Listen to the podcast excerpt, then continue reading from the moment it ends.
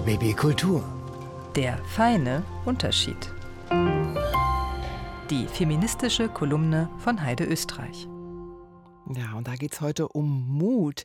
Heide denkt da in dieser Woche vor allem an Marina Ovsjanikova, das ist die Redakteurin des russischen Fernsehens, die mit einem Antikriegsaufruf die Lügen der Hauptnachrichten sabotiert hat. So richtig mit einem selbstgeschriebenen Schild ist sie ins Bild gegangen. Haben Sie auch so ein bisschen in sich reingelauscht, ob Sie solchen Mut aufgebracht hätten? Ich arbeite beim Rundfunk in Deutschland. Hätte ich den Mut, wie eine Marina Ovsjanikova mit einem Antikriegsplakat vor die Kamera der Hauptnachrichten zu springen, mit völlig unabsehbaren Konsequenzen? Schwer zu sagen. Das Faszinierende am Mut dieser russischen Journalistin ist ja die Fallhöhe, diese dramatische Wende in ihrem Leben. Sie ist ein Kind der Putin-Zeit. Sie hat diese Propaganda als Redakteurin selbst hergestellt. Und plötzlich dreht sie um, unter Einsatz ihrer ganzen Existenz.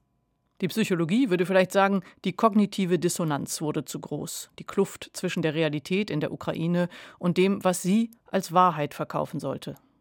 Aber zwischen dieser Erkenntnis und ihrer Tat, da liegt der Mut. Sie hätte sich ja auch problemlos seitlich in die Büsche schlagen können, krank werden, kündigen, was auch immer.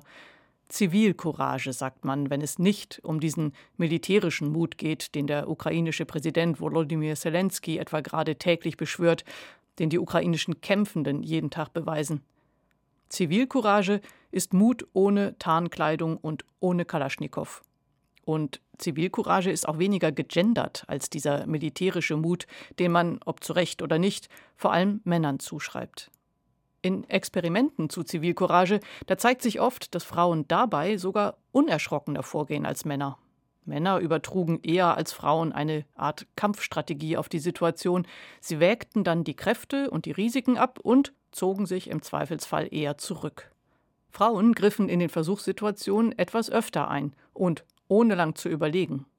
Ich musste einfach, sagten sie dann. Beides zusammen ergibt wahrscheinlich den richtigen Mix, denn Nachdenken ist ja auch nicht schlecht. Bleibt die Frage nach meinem persönlichen Mut. Ich bin auf jeden Fall wohl eher so eine Nachdenkerin.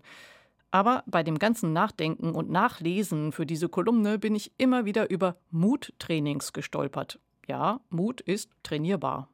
Man würde sich zum Beispiel jeden Tag eine Situation vornehmen, in der man die mutige Variante ausprobiert und nicht die bequeme. Die, die mit den eigenen Werten übereinstimmt und nicht nur den größten Nutzen bringt. Warum? Weil mutig Risiken einzugehen glücklich macht, sagt die Forschung. Und wer keine Risiken mehr eingeht, sagt sie auch, der lebt auch nicht mehr, der ist innerlich schon so gut wie tot. Marina Ovsjanikova hat also ein Zeichen äußerster Lebendigkeit gesetzt und diese Ermutigung strahlt in die ganze Welt hinaus, bis zu uns, die plötzlich anfangen, über unseren persönlichen Mut nachzudenken.